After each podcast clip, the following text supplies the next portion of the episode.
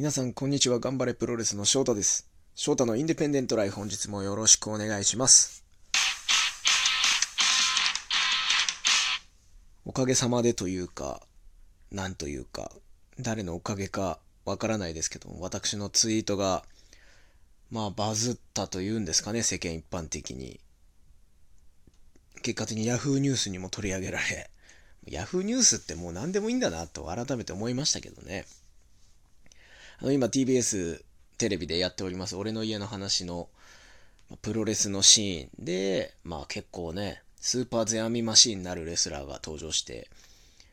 難易度の高い技をやってのけているのを見て、これね、永瀬さん本人がやっているということをどうしても伝えたくて、中身他のレスラーがやってるわけじゃないですよ、永瀬さんがやってるんですよということをツイートしたら、まあものすごくたくさん拡散してもらいました。まあ、これはね、別に僕が何をしたわけでもなくて、単純にやっぱ映像で見た永瀬さんの動きがすごかったから、それだけこのツイートが、えーってなったっていうことだとは思うんですけどね。でその後なんかこう、リハーサル中に AD を怪我させたみたいな、病院送りだみたいな。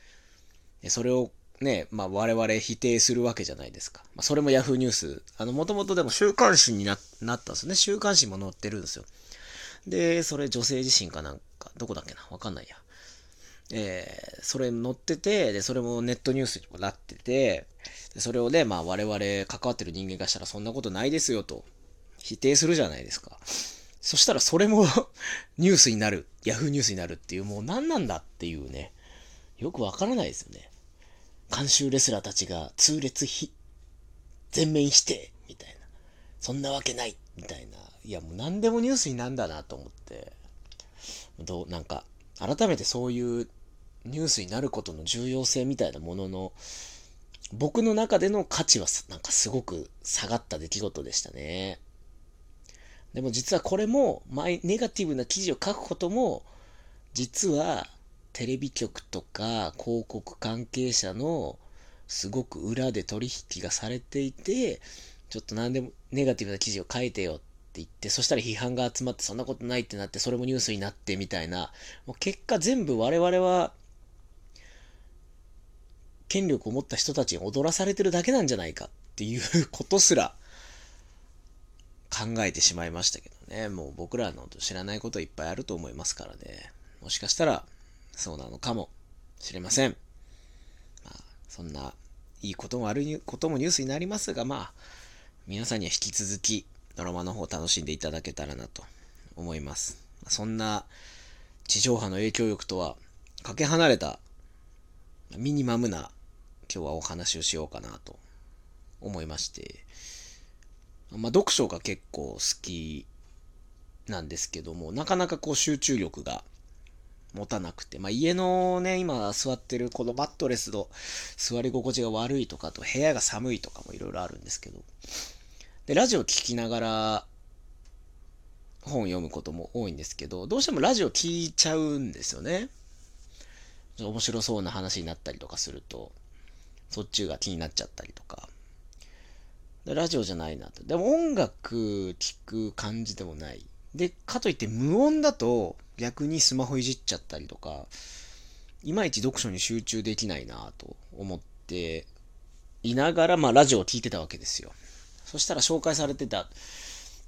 のが、仕事とか、まあ最近テレワークとか増えて、家で仕事する人とか増えて、そういう時のなんか YouTube などの活用法として、生活音を鳴らすっていう、紹介されてまして、これがいいと。で、一人のリスナーさんが言ってたのが、電車の車窓動画ってあるんですよ。これだと思いまして、僕が生涯で一番読書をしたの、読書がはかどったのって、高校生の時に、まあ、片道ね、45分ぐらいかけて学校通ってたんですよ。電車で。家から学校まで行くと1時間ぐらいかかってたんですけど、電車で45分ぐらいかけて行ってた時のその帰りの、行き帰りの電車が一番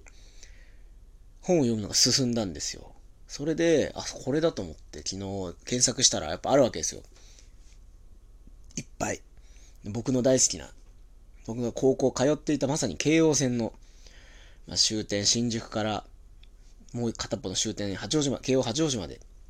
特急電車の一番先頭に乗ってガーッとずっと車窓を撮っていて他に何の音も入ってないです。本当にただ電車の音と、まあ、人が喋ってる音とかが近くにいたら入ってくるぐらいの。それがね、だいたい京王線だと40分ぐらいで終点から終点に着くんで、それがね、ちょうどいいんですよね。本を読んでる時。もう何の、無音だとやっぱ集中力が途切れちゃうタイプなんで、ずっとあの、カタンカタンカタン、次は明大前、明大前の次は新宿に泊まりますみたいなのが流れてくると、電車に乗ってるような空気で、しかも40分ぐらいなんで、ちょうどいい。あの、まあ、がっつりね、1、時間本読むってことはないんで、やっぱ30分ちょっとぐらいこうパーッと読んで、読み終えて、まあじゃあ次のことやろうかななんていう風にすることが多いんで、車窓風景がちょっとブームになるかもしれないですね。まあ、京王線は40分ぐらいでちょうどいいんですけど、電車によってはね、もっと1時間とか2時間、1個の動画があることもあるんで、そうするともっと旅気分も味わいつつ読書もゆっくりできるかなと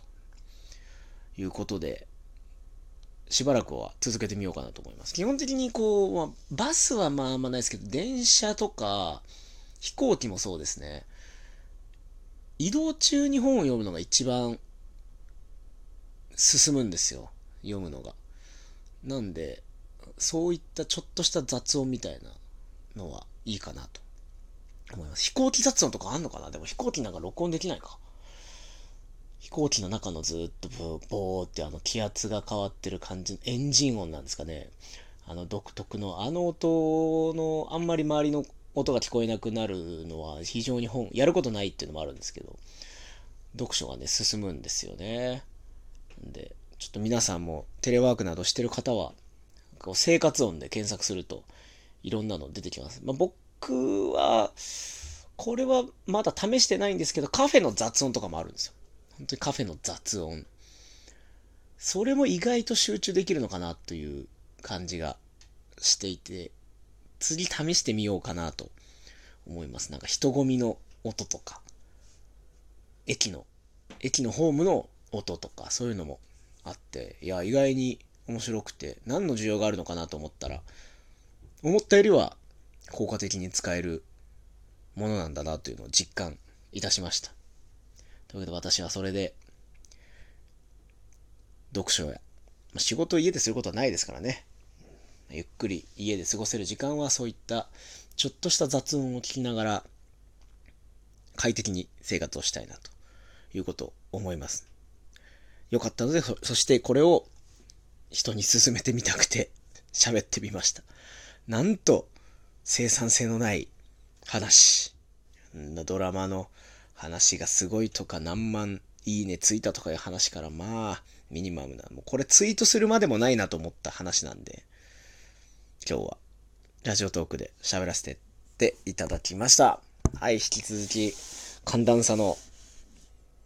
激しい毎日が続いておりますので、皆さん体調などお気をつけてお過ごしください。次回頑張れプロレスは2月21日なります。アクトホールです。そちらもご来場